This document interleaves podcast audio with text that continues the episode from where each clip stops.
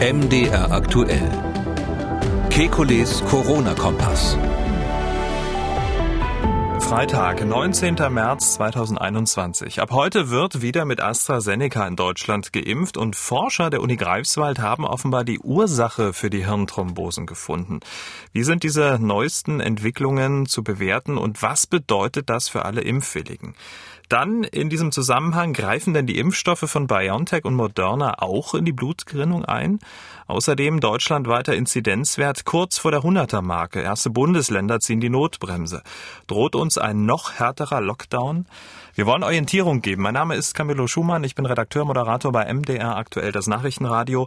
Jeden Dienstag, Donnerstag und heute mal Freitag und Samstag haben wir einen Blick auf die aktuellen Entwicklungen rund ums Coronavirus und wir beantworten Ihre Fragen. Das tun wir mit dem Virologen und Epidemiologen Professor Alexander Kekulé. Ich grüße Herr Kekulé. Hallo, Herr Schumann. Wir starten mit dem Top-Thema schlechthin, die Wiederfreigabe des AstraZeneca-Impfstoffs. Ab äh, heute wird in Deutschland wieder geimpft, was das Zeug hält. Haben Sie dabei ein gutes oder ein mulmiges Gefühl? Ach, da kann man schon ein gutes Gefühl dabei haben. Es ist ja nicht so, äh, dass diese Nebenwirkungen jetzt extrem häufig gewesen sind. Ähm, ganz ehrlich gesagt ist mir nicht klar, warum wir jetzt raus aus den Kartoffeln und wieder rein in die Kartoffeln gegangen sind. Ähm, ich glaube, das hat keiner richtig verstanden. Aber abgesehen davon, dass man es nicht so richtig versteht, ist es äh, doch ziemlich offensichtlich, diese Nebenwirkungen sind extrem selten. Äh, und deshalb ist es völlig in Ordnung, sich so zu entscheiden, dass man jetzt weiter impft. Äh, die Europäische Arzneimittelagentur, die EMA, hat ja gesagt, die Vorteile einer Impfung mit AstraZeneca seien weitaus größer als die Nachteile. Deshalb ja auch äh, nochmal ihre Empfehlung für den Impfstoff. Äh, trotz mehrerer Fälle von diesen ja recht seltenen Hirnvenenthrombosen, auch Todesfällen. Sie hatten sich ja ähm, kurz nach dem Wochenende und auch im Podcast am Donnerstag für einen Impfstopp ausgesprochen und gesagt, die EMA, die soll sich da mal ein bisschen Zeit für die Prüfung dieser Vorfälle nehmen, damit dann auch das Vertrauen in diesen Impfstoff wieder zunehmen kann. Nun ging die Prüfung ja ein bisschen schneller als gedacht und war ja nach Aktenlage, wenn man so will. Sind Sie mit der Entscheidung, wie sie getroffen wurde und der Begründung denn zufrieden? Ja, das ist eine politische Entscheidung gewesen und ähm, da bei so politischen Dingen gibt's immer Argumente für beide Seiten.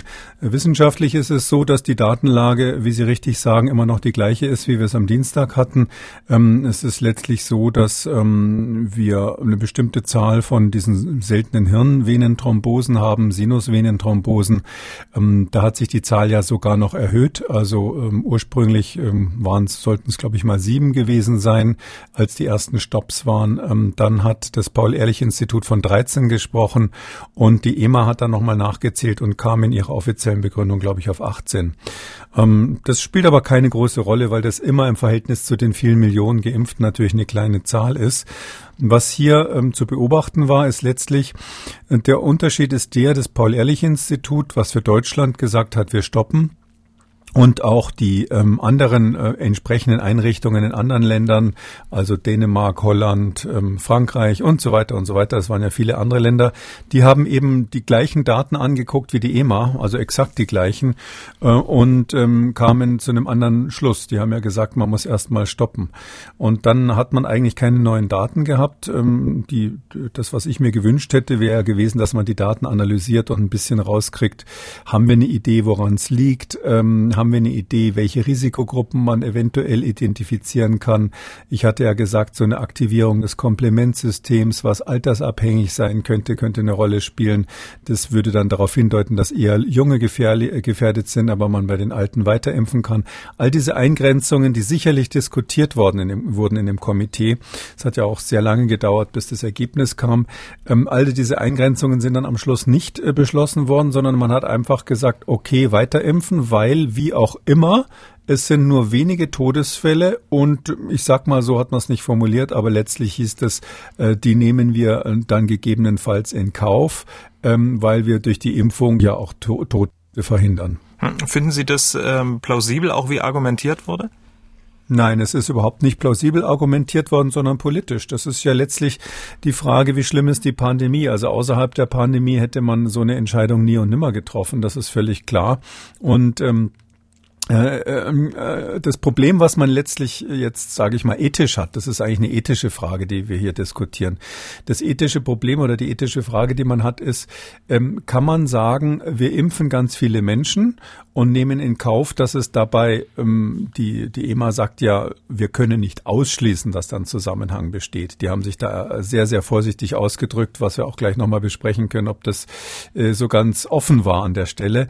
Aber ähm, äh, die sagen, wir nehmen Todesfälle in Kauf letztlich, ähm, weil wir andere Todesfälle verhindern. Das Problem ist nur, ethisch gesehen ist es natürlich so, ähm, bei, bei der Impfung, ähm, die wenigen Todesfälle, auch wenn es ganz wenige sind, ist natürlich ist nicht die gleich, nicht die gleichen Menschen, äh, die gerettet werden durch die Impfung. Ja, also dadurch muss sozusagen, wenn ich es jetzt mal so ganz pointiert sagen würde, ähm, äh, ohne dass es provokativ klingen soll, der eine muss sterben, damit die anderen überleben können. Und da haben wir ja viele, äh, das, diese Fragen wurden ja oft diskutiert, auch von Philosophen und, und ähm, Ethikern. Äh, ich erinnere mal an das Beispiel, wo es um die Frage ging, äh, darf man ein Flugzeug, was von Terroristen entführt wurde, darf man das abschießen, ähm, äh, wenn man weiß, das ist, wird gerade beabsichtigt, damit ähm, eine Millionenstadt anzugreifen. Also darf man wenige opfern für viele. Und da haben eigentlich alle Ethiker gesagt, nein, ähm, das darf man nicht. Äh, also so tragisch das klingt. Und diese Diskussion Diskussion, so ein bisschen natürlich ein anderes Spielfeld, kann man nicht so eins zu eins vergleichen, aber um diese Diskussion geht es letztlich. Kann man sagen, äh, wir ähm, wissen oder wir ahnen, dass da Nebenwirkungen sind, die tödlich sein können, aber wir müssen jetzt ähm, sage ich mal, die Welt retten, so etwas äh, pointiert. Und deshalb ähm, sind das ähm, sozusagen Kriegsopfer im Krieg gegen äh, Corona. Die nehmen wir in Kauf. Sie haben es ja gerade eben gesagt, dass die EMA ähm, sozusagen einen kausalen Zusammenhang äh, nicht sieht. Ähm, das sehen wieder andere Forscher anders. Da werden wir auch im Laufe des äh, im Laufe der Sendung auch nochmal drüber reden. Zum Beispiel Uni, äh, Forscher aus äh, von der Uni in Greifswald. Fakt ist sozusagen, ähm, was da jetzt rausgekommen ist bei der EMA, dass äh, der Beipackzettel ergänzt wird. Ähm, also sozusagen ein, ein Warnhinweis wird gegeben, so ganz allgemeiner Natur. Also zu 25 Nebenwirkungen kommt jetzt quasi noch eine. Und Klaus Sitschutschek, der Präsident des Paul-Ehrlich-Instituts, der hat das dann so formuliert. Das ist ein Warnhinweis, der auf die äh, besonderen Symptome aufmerksam macht, die hier auftreten können in sehr seltenen Fällen und damit auch die Geimpften, aber auch die Impfwilligen vollständig darüber informiert, auf solche Warnsignale, wenn sie auch sehr selten sind, aufmerksam aufzupassen. Tja, unser Hörer, Herr Martin, hat äh, dazu geschrieben, ich bin einigermaßen entsetzt, dass die EMA, das Paul-Ehrlich-Institut und das Gesundheitsministerium nichts anderes einfällt, als den Bike Beipackzettel anzupassen. Es hat ja eh jeder mitbekommen, dass ein geringes Thromboserisiko besteht. Den Zettel können Sie sich sparen. Der Beipackzettel hat auch nur die Funktion, die Verantwortung auf die Impflinge abzuwälzen und sich selbst abzusichern. Keine Einschränkung von Personengruppen, keine Hinweise, was man bei bestimmten Symptomen tun kann, keine wie auch immer gearteten Untersuchungen auf ein Thromboserisiko. Woher soll ich wissen, ob ich ein Risiko habe? Ähm, das gibt mir kein Stück mehr Sicherheit. Ich weiß äh, für mich auf jeden Fall nicht, ob ich das Risiko eingehen möchte, mit AstraZeneca geimpft zu werden oder nicht. Viele Grüße, Herr Martin. Er fasst das eigentlich ganz gut zusammen oder äh, übertreibt er da ein bisschen? Nee, also ähm, man ist ja als ähm, Wissenschaftler und Regierungsberater immer vorsichtig in seiner Wortwahl. Äh, drum würde ich das jetzt nicht genau so formulieren, aber es ist in der Tat so, ähm, die Arzneimittelbehörde ähm, ist halt eine Behörde und die hat sich hier abgesichert, ohne Frage. Die hat hier letztlich ähm, gesagt, wasch mir den Pelz, mach mich nicht nass. Äh, ihr sollt jetzt weiter impfen, aber wenn was schief geht, wir waren nicht schuld, weil wir haben ja diesen, diesen Warnhinweis angebracht. Ähm, es wurde ja auch ganz offen gesagt ähm, in der Pressekonferenz, ähm, äh, dass ähm, die EMA jetzt weiter impfen will. Sie empfiehlt weiter zu impfen und will aber im Laufe dieser Impfung sich diese ähm, Nebenwirkungen dann genauer anschauen und untersuchen. Also quasi eine Art Feldversuch durchführen. Und ähm, ich weiß auch nicht, es ist ja sowieso ein Problem bei diesen ganzen äh, Impfungen in diesem großen Stil. Das gilt ja für alle Impfungen. Da haben wir ja das Problem, dass wir sehr viele Menschen impfen müssen und dass aber trotzdem eigentlich jeder einzelnen Impfung ein ärztliches Aufklärungsgespräch äh, vorausgehen soll. Und wenn ich mal so denke, was in den Kinderarztpraxen da zum Teil geleistet wird, so manche Eltern sind ja nicht so überzeugt, dass sie ihre Kinder jetzt gegen alles Mögliche impfen lassen sollen, da geben sich die Kinderärzte echt Mühe, ja, und erklären das und sagen, was die Vor- und die Nachteile sind. Und meistens entscheidet man sich ja dann günstigerweise, richtigerweise für die Impfung. Und im Vergleich dazu ist es ja hier in diesen, in diesen Impfzentren sowieso ein Hauruck-Verfahren.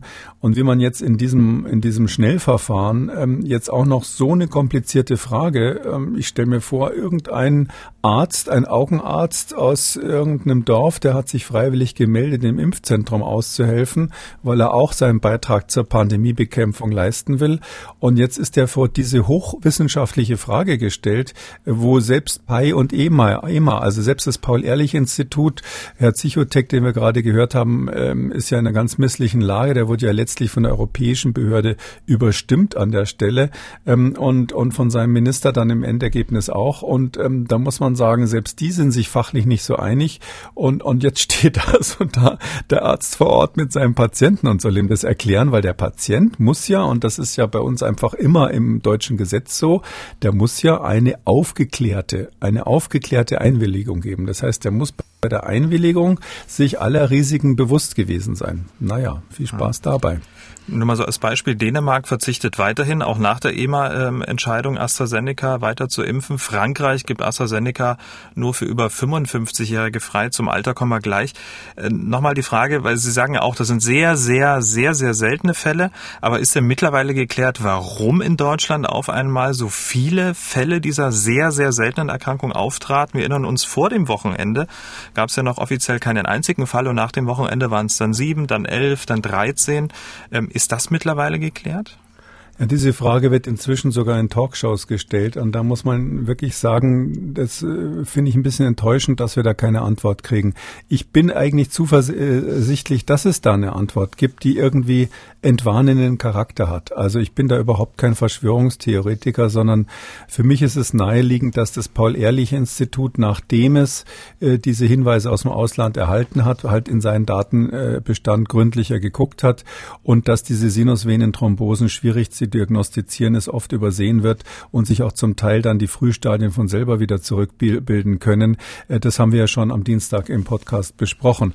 Äh, vor diesem Hintergrund ist es klar, wenn man natürlich da gründlich sucht, äh, quasi überall den Teppich hochmacht, dann findet man auch. Aber der, es wäre natürlich schon interessant die Frage, wie hoch dann vor diesem Hintergrund die Dunkelziffer zu schätzen ist. Also, weil es ist ja auch äh, merkwürdig, höchst merkwürdig, dass wir in Deutschland jetzt 13 von 18 Fällen, also ich gebe jetzt mal den Stand wieder äh, zum Zeitpunkt der EMA-Entscheidung, 13 von 18 Fällen kommen ausgerechnet aus Deutschland, wo ja bekanntlich ähm, aus bekannten Gründen sehr wenig geimpft wurde. Und wenn man das mal vergleicht mit Großbritannien oder anderen Ländern, die Astra in großem Stil schon eingesetzt haben. Und daher äh, sieht es für mich im Grunde genommen, wenn man sowas dann statistisch sich anschaut, sieht es nach einem Detektionsfehler aus. Also man hat offensichtlich hier ähm, nur einen Teil erwischt, weil die anderen vielleicht nicht so gründlich mit deutscher Gründlichkeit nachgeguckt haben. Und dann wiederum, gehe ich jetzt eins zurück, ist die Frage, wie viel wert ist dann die Aussage der EMA, dass das nur ungefähr 1 zu 100.000 vorkommt? Weil die rechnen ja quasi diese 18 Fälle auf 1,8 Millionen Menschen um, die geimpft wurden. Und so, so ist, ich weiß auch, dass mein Kollege Lauterbach so rechnet, der mhm. sagt dann, okay, Risiko 1 zu 100.000 höchstens. Und ähm, das ist natürlich immer unter der Annahme, dass man wirklich alle Fälle äh, gezählt hat. Und äh, da weiß ich, also da würde ich schon sehr, sehr äh, dringend erwarten und äh, nicht aus wissenschaftlichen Gründen, sondern um das Vertrauen der Bevölkerung wieder zu gewinnen, ähm, dass man hier erklärt, wie das zustande gekommen ist, wie man gerechnet hat und wie die Zahlen auf dem Tisch sind, wie belastbar die sind, in welcher Größenordnung äh, sozusagen das Risiko ist. Das würde ich auch meinem Patient sagen müssen, wenn ich selber einen immunisiere. Da würde ich dem sagen wollen, pass mal auf, wir haben hier ein Risiko von 1 zu 500.000. Wenn du mit dem Flugzeug abstürzt, ist das 1 zu 3 Millionen. Willst du es machen, ja oder nein? So, das ist was, das ist, glaube ich, die Sprache, die Patienten verstehen. Aber ähm, diese Zahlen, die hat die EMA eben letztlich nicht geliefert. Von den 13 Personen, weil wir bei Zahlen sind, von diesen 13 betroffenen Personen in Deutschland waren zwölf Frauen. Und die betroffenen Personen waren so zwischen 20 und 50. In Deutschland wurden ja, wurde vor allem medizinisches Personal mit AstraZeneca geimpft und darunter sind nun mal überwiegend Frauen. Dann dürfte doch das Risiko bei Frauen in diesem Alter, 20 ne, bis 50, höher sein als im Rest der Bevölkerung? Also geht die Rechnung Risiko 1 zu 100 oder 1 zu 200.000 nicht auf? Oder ist das sozusagen jetzt ein Artefakt in Anführungszeichen? Also Ihre Überlegung ist das, was, glaube ich, jeder intelligente ähm, Mensch in Deutschland, der diese Lage beobachtet, auch haben muss. Ähm, äh, man, also ich glaube auch, ähm, aber das ist mit Betonung auf Glauben an der Stelle, dass der Mechanismus, die, der zu dieser Erkrankung führt, zu dieser seltenen Sinusvenenthrombose, dass das ähm, etwas ist, was mit dem Alter zu tun hat. Ähm, ich habe ja am Dienstag schon spekuliert, dass es eine Aktivierung des Komplementsystems sein könnte, der, der Blutgerinnung über die sogenannte angeborene Immunantwort. Und die wird mit dem Alter schwächer. Und das würde vielleicht auch erklären, warum in England, wo man ja sehr viel geimpft hat, aber eben die Alten geimpft hat, das nicht gesehen wurde. Bei uns in Deutschland gesehen wurde, weil man erstens mit AstraZeneca bekanntlich speziell Jüngere ähm, geimpft hat und zweitens eben viele, viele Frauen weil die in Pflegeberufen natürlich häufiger anzutreffen sind. Äh, übrigens äh, nicht nur mehr Frauen, sondern auch äh, Frauen, die die Antibabypille genommen haben, waren viele dabei. Ähm, so, und jetzt, wenn ich jetzt dieses Gesamtbild habe, dann gibt es eben zwei Möglichkeiten. Entweder ist es so, dass dieses Glauben, dieses Gefühl eines Virologen hier vielleicht sogar stimmen könnte, ähm, dass es was mit der angeborenen Immunantwort und der Komplementaktivierung zu tun hat, dann würde man sofort sagen, jawohl, Leute, Menschen, die ein höheres ähm, Risiko haben, wie zum Beispiel Antibabypille, weiblich und so weiter, die ähm, oder jünger, die sollte man vielleicht nicht so priorisiert impfen. Ähm, ich glaube, mein Eindruck ist, dass Frankreich, wenn es jetzt hier, hier diese Empfehlung äh, hat, genau dieser äh, Gedankenfolge äh, nachgegangen ist. Also äh, es ist ja auch so, wir sind ja international alle im, im Kontakt und daher weiß ich auch, wie meine Kollegen im Ausland denken und es scheint so zu sein, als äh, hätten sie diese Vermutung, mehr ist es ja nicht, im Grunde genommen zur Grundlage ihrer Entscheidung genommen.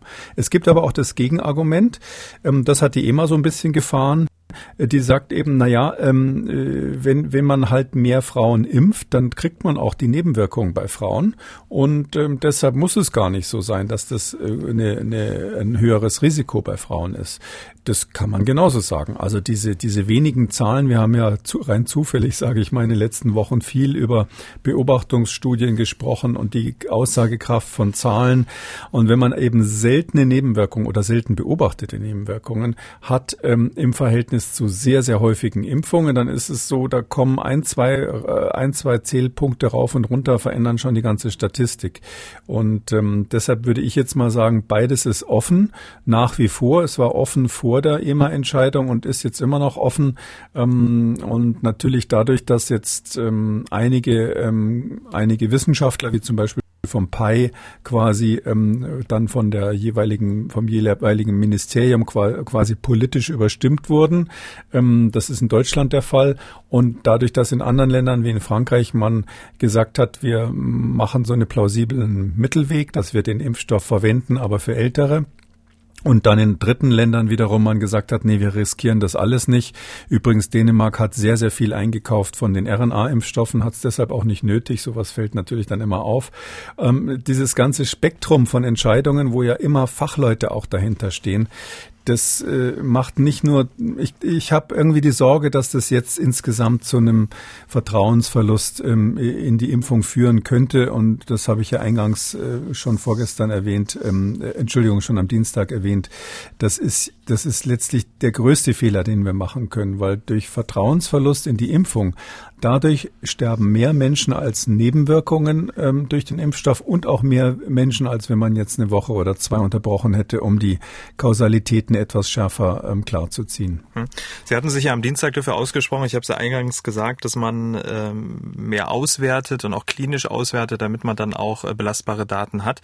Die EMA hat das nicht gemacht, die hat das nach Aktenlage entschieden, aber Forscher der Uni, äh, Unimedizin Greifswald, die haben das gemacht, die haben Blutproben tatsächlich der betroffenen Menschen analysiert und offenbar die Ursache für diese Hirnthrombosen nach dieser AstraZeneca-Impfung gefunden und äh, möglicherweise auch eine Therapie. Die Uni Greifswald hat bei Facebook dann auch dementsprechend euphorisch geschrieben, der Unimedizin Greifswald ist der Durchbruch gelungen. Die schweren Thrombosefälle können behandelt werden. Unser Professor Andreas Greinacher hat geforscht wie ein Weltmeister, hat entschlüsselt, wie die Thrombosen entstehen, wie zuverlässig getestet werden kann und was dagegen hilft. Wir sind happy, dass die Impfung nun ohne diese Angst weitergehen und mega stolz auf unsere Spitzenforscher. Ähm, jetzt haben Forscher aus Greifswald mal eben Kraft eigener Ad-Hoc-Forschung ähm, das quasi rausgefunden. Die EMA hat die Daten nach Aktenlage bewertet. Erst einmal, wie steht die EMA jetzt da? Das kann man so nicht sagen. Die haben ja diese Daten auf dem Tisch gehabt. Das ist nicht so, dass der Herr Greinacher, ich war ja heute Morgen in der Pressekonferenz tatsächlich dabei und habe mir das äh, from the horse's mouth, wie man auf Englisch sagt, nicht despektierlich, sondern man sagt auf Englisch ja bekanntlich aus dem Mund des Pferdes, also direkt aus der Quelle erfahren. Ähm, es ist so, ähm, dass, dass die, diese Daten waren natürlich äh, bei der EMA auf dem Tisch. Das ist ja nicht so, dass die, die Greifswälder das geheim gehalten hatten. Es ist nur so, das hat ähm, ganz offen ähm, der Herr Greinacher Greinacher in dieser Konferenz auch gesagt. Ähm, es äh, wurde vereinbart, dass diese Ergebnisse erst nach Mitteilung der Entscheidung durch die EMA veröffentlicht werden kommentiere ich jetzt nicht weiter. Aber es ist einfach vereinbart worden, dass man das zurückhält äh, für die Öffentlichkeit und darum ist er damit heute an die Öffentlichkeit gegangen. Ganz kurz, was könnte der Grund sein? Naja, es ist so, dass man letztlich ähm, der äh, Europäischen Arzneimittelbehörde die Freiheit lassen wollte, diese Daten als valide zu bewerten oder zu ignorieren. Das ist ja so, das ist ja zunächst mal mündlich mitgeteilt. Da gibt es sicher ein paar Papiere, die hin und her gegangen sind. Aber das ist ja keine, da gibt es noch nicht einmal dieses berühmte Preprint, was wir so, wir zitieren ja hier ständig Preprints, weil man natürlich in dieser Pandemie schnell sein will. Aber da gibt es weder das Preprint noch ein, äh, irgendwie begutachtetes, äh, begutachtete Publikation. Die wollen das in Lancet einreichen, haben sie gesagt. Aber da sind sie natürlich noch weit weg, dass das sozusagen den Begutachtungsprozess durchlaufen hat. Und dann müssen natürlich Sachverständige von von der EMA sagen, okay, das sind jetzt mal Daten von so einer Uni aus Greifswald, das sind Hämatologen dort, also keine virologischen Experten. Ähm, wollen wir das jetzt hier auf, in die Waagschale legen, ja oder nein? Das muss man denen fairerweise schon überlassen. Und um jetzt nicht quasi in Deutschland so eine Kommunikationswelle aufzubauen, stellen Sie sich vor, das hätte in der Bildzeitung gestanden oder irgendeiner anderen Boulevardzeitung ähm, schon ähm, schon bevor die EMA entscheidet, dann ähm, wäre natürlich der Druck der Öffentlichkeit noch größer gewesen. Und ich glaube, so ein Hin und Her oder so eine Verwirrung, das wollten die vermeiden. Darum haben sie ausgemacht, äh, wir warten mit unserem Ergebnis, bis sie entschieden haben. Hm. Ähm, okay, ähm, jetzt wurden sechs Blutproben, glaube ich, äh, analysiert. Aber warum hat man sich denn, ähm, das ging ja auch alles sehr schnell, warum hat man sich denn nicht noch eine Woche Zeit genommen, äh, 20, 30 Blutproben auszuwerten aus mehreren Ländern, um dann auch eine etwas validere Aussage treffen zu können, ähm, wo dann möglicherweise dann auch mehrere Länder dann auch eine Einheit einheitliche Impfstrategie fahren im Umgang mit AstraZeneca. So macht da jeder wieder seins. Ja, also das kann ich Ihnen nicht beantworten. Es waren, es, Herr, Herr Greinacher hat heute gesagt, das ist genau wie Sie sagen, der Prozess ist im Laufen, es werden ständig neue Proben untersucht. Und während der Pressekonferenz sagte er, sind meine Leute noch im Labor, die haben da wohl wirklich Tag und Nacht durchgearbeitet. Und er sagt, Sie haben vier Proben, das war Stand heute Morgen 10 Uhr, Sie haben vier Proben im Detail untersucht. Ähm, dann kamen noch drei weiter sozusagen als Nachzügler ins Labor, die haben Sie dann auch noch untersucht und das Phänomen, was Sie da gefunden haben, da können wir gleich drüber sprechen, bestätigt. Und dann hatten sie noch zwei, wo sie keine Proben hatten, aber die, wo sie sagen, dass die klinischen Daten zu dem, zu der Idee von Herrn Greinacher passen. Ähm, mir, mir ist dabei Folgendes wichtig. Also dieser, was der da gemacht hat, ist eigentlich genau das, was ich am Dienstag im Podcast gefordert habe. Der hat das also parallel tatsächlich gemacht und eigentlich ähm, kann man schon sagen, bei, bei allen Fragezeichen, die da dran sind, wo wir auch kurz drüber sprechen müssen, ist es so, dass diese Ergebnisse eigentlich sehr, sehr plausibel machen, dass es hier einen kausalen Zusammenhang gibt. Nicht, dass das irgendwie zufällig assoziiert ist. Und was ich nicht verstehe, ist, dass die Europäische Arzneimittelagentur sagt, ähm, wir haben keinen Hinweis auf einen kausalen Zusammenhang gefunden, wir können es aber nicht ausschließen. Das war ja das Statement mhm. der EMA. Und ähm, wenn man diese Daten auf dem Tisch zu sagen, äh, äh, liegen hat, zu sagen, wir haben da keinen Hinweis drauf und wir, wir können es, also eigentlich müsste man aufgrund dieser Daten sagen, der kausale Zusammenhang wäre sehr plausibel ist ähm, wahrscheinlich, aber noch nicht bewiesen, so würde ich es mal formulieren. Aber äh, sich dann quasi andersrum hinzustellen und zu sagen, wie die drei Affen, ich sehe nichts, ich höre nichts, ich sag, äh, sag auch nichts, ähm, äh, und dann zu sagen, ähm, äh, ich hab, äh, ich kann es nicht ausschließen, das finde ich jetzt, wo ich das im Nachhinein auf den Tisch bekommen habe und verstanden habe, doch ein bisschen schwach. Wann wäre es denn bewiesen? Vielleicht wollten Sie sich nicht so weit aus dem Fenster lehnen bei vier. Ja, das ist ja? genau der Punkt. Was Sie sagen, ist genau der Punkt. Ähm, das sind eben vier, vier äh, Patienten gewesen und ähm, äh, der Mechanismus, der hier äh, erklärt wird, der ist auch nicht bewiesen. Also ich bin nicht so optimistisch wie Herr Greinacher. Also es ist so, äh, obwohl ich ihn sehr, sehr schätze, das ist ein, ein hervorragender Hämatologe, also so ein, jemand, der sich äh, beschäftigt mit Blutgerinnung und solchen Dingen und Blutkrankheiten. Ähm, äh, das ist ein hervorragender Mann, der auch international äh, anerkannt ist. Ähm, sein Optimismus, da, dass ja die Presseerklärung zumindest sagt, ähm, wir haben die Ursache gefunden Jetzt muss sich keiner mehr Sorgen machen und wir haben eine Therapie für diese Hirnvenenthrombosen. Also alle diese drei Sätze würde ich ehrlich gesagt nicht unterschreiben, sondern immer, immer dazu schreiben, vielleicht und hoffentlich und wir glauben, wir hätten vielleicht ja, so in der Richtung. Ja. Ich, ich sag mal so, wir sind natürlich, wir, wir dürsten nach positiven Nachrichten ja, in Zeiten, ja, nicht hm. wahr? Ähm, Aber jedenfalls äh, unterm Strich sage ich mal, das ist eine, ist eine interessante Erkenntnis und die, die, die belegt aber letztlich fast, also nicht sicher, aber sehr wahrscheinlich belegt sie letztlich, dass es ein kausalen Zusammenhang gibt. Mhm. Das schon. Und, und, und das ist eigentlich die Take-Home-Message. Es gab Belege auf dem Tisch für einen kausalen Zusammenhang und die EMA sagt aber, wir haben dafür keine Belege gesehen und wir halten es aber nicht für ausgeschlossen. Und das ist für mich keine Stärkung der Vertrauensperson in diese, der, des Vertrauens in diese Behörde. So, jetzt lassen wir die Katze aus dem Sack. Herr Greinacher und sein Team natürlich hat im Blut der Betroffenen spezielle Antikörper gefunden, die sich gegen die körpereigenen Blutplättchen richten. Und das ist sozusagen sagen jetzt Kasus Knaxus. Da beginnt das Problem. Ja, genau. Also das sind Antikörper, die sie gefunden haben. Und zwar, wie er sagt, eben bei den Vieren ganz detailliert, bei vier Patienten. Bei drei weiteren haben sie die wohl auch gefunden. Also insgesamt ist die Zahl jetzt bei sieben. Ähm, und da haben sie Antikörper gefunden, die tatsächlich ähm, ähm, nicht, man kann nicht direkt sagen, an Thrombozyten binden, sondern sie aktivieren Thrombozyten. Und Thrombozyten sind die Blutplättchen, die dafür verantwortlich sind, dass die Gerinnung startet oder dass die Gerinnung hochläuft. Und ähm, er sagt eben, das sei so typisch, dass das diese Trompen in den Hirnvenen erklären würde. Antikörper, die letztlich Thrombozyten, also diese Blutplättchen aktivieren.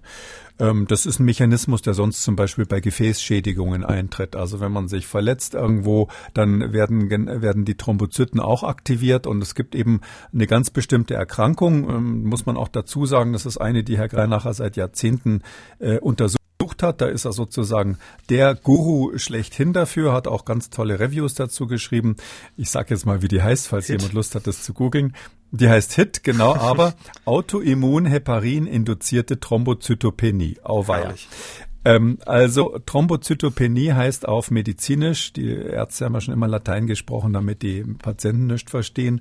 Äh, Thrombozytopenie heißt, dass diese Blutplättchen äh, runtergehen, dass man zu wenig von denen hat. Und jetzt, das ist ein seltenes Krankheitsbild, was vorkommt, wenn man Heparin gibt, also so ein Blutverdünner, den glaube ich viele kennen.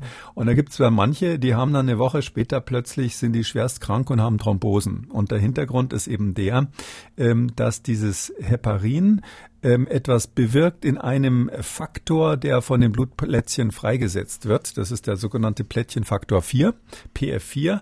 Und das Heparin äh, bewirkt, dass dieses PF4, das ist ein Eiweißmolekül, ein kleines, das faltet sich um.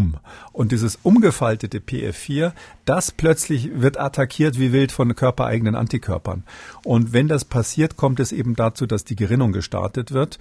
Und weil die Gerinnung nicht mehr gestoppt wird, verbraucht es diese, äh, diese Blutplättchen und deshalb findet man bei diesem Patienten erstens Thrombosen und zweitens reduzierte Blutplättchen. Die sind ja dann irgendwann alle, hat man keine mehr und das sieht man dann im Blut.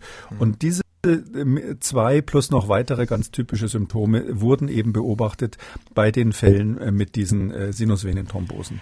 Und äh, weiß man denn, ähm, ob es tatsächlich an der Impfung lag? Die Frage haben ganz viele Journalisten auch gestellt. Also da waren ja außer mir, glaube ich, in dem Meeting heute lauter Journalisten drinnen, auch welche, die man so kennt. Ähm, äh, und es ist so, ähm, dass, also Herr Greinacher ist fest überzeugt, dass es so ist. Und es wäre super plausibel. Es wäre natürlich, äh, wenn Sie jetzt mich fragen, auch deshalb plausibel, weil das, was wir hier, was er hier beschreibt, ist der Klassiker einer Komplementaktivierung durch das angeborene Immunsystem. Also wenn Sie sich an meine Spekulation vom Dienstag er, er, erinnern, genau das, was ich spekuliert habe, zeigt er hier. Also eins zu eins. Es ist eine klassische Komplementaktivierung durch das, durch dieses angeborene Immunsystem. Und zwar, was da passiert, ist Folgendes. Das kann man sich vielleicht so vorstellen. Das ist, glaube ich, ganz interessant. Ähm, äh, das, äh, das Immunsystem muss ja reagieren, äh, noch bevor es Antikörper und spezielle T-Zellen produziert. Sozusagen ganz am Anfang, wenn so ein, so ein fremder Körper reinkommt, da muss ja so ein Bakterium oder ein Virus, da muss ja erstmal sofort was passieren. Und diese schnelle angeborene Antwort, die hat ganz viele einzelne. Komponenten, aber eine Komponente davon ist die, dass negativ geladene Oberflächen, dass die dazu führen, dass eben äh, das Komplement aktiviert wird und unter anderem eben dieser Plättchenfaktor 4 da angeschmissen wird. Warum ist das so? Negativ geladene Oberflächen haben typischerweise Bakterienzellen. Und, ähm, äh, und menschliche Zellen, tierische Zellen haben das nicht. Und deshalb kann quasi das äh, angeborene Immunsystem ohne irgendeine Ahnung haben, das, äh, zu haben, sagen, alles, was negativ geladene Oberfläche hat, ist erstmal suspekt. Äh, da aktivieren wir doch mal unser, unser sogenanntes Komplementsystem, was dann auch Gerinnungsfaktoren und eben auch diese, diese Blutplättchen aktiviert. Und dann im zweiten Zug werden die Antikörper angeschmissen dagegen. Jetzt ähm, ist Herr Greinacher nicht damit rausgerückt, gegen was eigentlich, das zielt die auf die Beantwortung Ihrer Frage hinaus, gegen was ist denn eigentlich der Antikörper gerichtet hier? Weil Heparin kann es ja nicht sein, wie bei diesem sogenannten Auto, bei diesem HIT, bei diesem autoimmuninduzierten Heparin-Phänomen. Ähm, und da hat er äh, die Journalisten gebeten, ähm, ihm, äh, ihm zuzugestehen, dass er das nicht sagen will, weil er es noch nicht publiziert hat. Ähm, äh, da ich jetzt zufällig äh, auch mal die Facharztausbildung zum Laborarzt gemacht habe, äh, wage ich jetzt eine Spekulation. Wir wissen, dass das Plättchenfaktor 4, dass der auch von DNA aktiviert wird. Nicht nur von Bakterien, sondern auch freie DNA, die hat, ist auch negativ geladen und die schmeißt auch den genannten Mechanismus an, der dann in wenigen Fällen zu diesen äh, Antikörpern führt, die die Blutgerinnung anwerfen und dann am Schluss zu Trompen führen. Und DNA ist genau das, was man spritzt, wenn man ähm, äh, diese äh, AstraZeneca-Vakzine spritzt. Das ist ja letztlich ein, ein Virus, äh, Adenovirus, ein DNA-Virus Virus, was äh, ähm, quasi nicht mehr vermehrungsfähig ist, wo innen drin ein Stück ähm, eingebaut ist, was dieses Spike-Protein vom SARS-CoV-2 herstellt. Das heißt also, ähm, eine Möglichkeit jetzt erstmal Spekulation, weil, weil er hat ja nicht, ist ja nicht damit rausgerückt, was, was er dann in seine Publikation schreiben wird, verstehe ich auch. Aber ähm, es ist verdammt naheliegend, dass die, dass es darauf hinausläuft, die DNA aus dem Impfstoff aktiviert letztlich dieses, dieses, diese Antikörper gegen Plättchenfaktor 4 und dadurch kommt es genau zu dieser Kaskade, die wir hm. bei diesem, äh, bei diesem Autoimmunhit kennen. Jetzt nur mal so eine Überlegung. Wäre das ein Phänomen bei allen, die geimpft sind und bei den wenigen Fällen kamen eben noch äh, spezielle andere Rahmenbedingungen ähm, dazu, die wir noch nicht kennen, die am Ende dann zu dieser Hirnvenenthrombose geführt hat? Das ist die entscheidende Frage, die Sie da stellen. Das ist wirklich die alles entscheidende Frage. Ähm, äh, es ist so, dass er das natürlich nicht beantworten kann. Also er weiß erstens nicht, ob das, was man da beobachtet, möglicherweise ein Epiphänomen ist. Also es könnte ja sein, dass man da etwas beobachtet, was stimmt, aber was nicht Ursache ist mhm. für das Ganze. Es gibt ja auch andere Möglichkeiten, wie Thrombosen entstehen können. Deshalb ist die Aussage, wir haben die Ursache geklärt, ein bisschen überzogen. Es könnte auch sein, dass es nur ein Phänomen ist und nicht, nicht der Kern der ganzen Sache.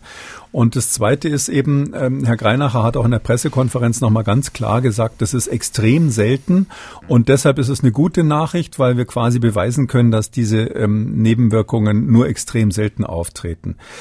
Ja, ähm, bei Heparin ist es so, dass wir wissen, dass diese Autoimmun oder auch äh, Heparin ähnlich, das wird ja eben nicht nur durch Heparin ausgelöst. Wir wissen, dass diese Autoimmun ähm, äh, Heparin-induzierte äh, Thrombozytopenie, das ist eine extrem seltene Krankheit, das wissen wir. Aber wir wissen bei den Impfungen eben nicht, ob dieses Phänomen dieser Antikörperbildung, genau wie Sie es gerade gefragt haben, ob das vielleicht häufig ist und man nur in einzelnen Fällen dann diese Ausprägung der Hirnvenenthrombose hat. Völlig unklar ist auch noch Folgendes. Der Mechanismus, den Herr Greinacher hier vorschlägt, der führt in der Regel zu normalen Thrombosen, also arterielle Thrombosen, venöse Thrombosen, also die, Verschlusskrankheit, was vielleicht viele kennen. Ganz selten sind einzelne Publikationen da, wo es mal zu so einer Hirnvenenthrombose geführt hat. Aber das ist eher exotische Ausnahme bei dieser, äh, bei dieser Erkrankung.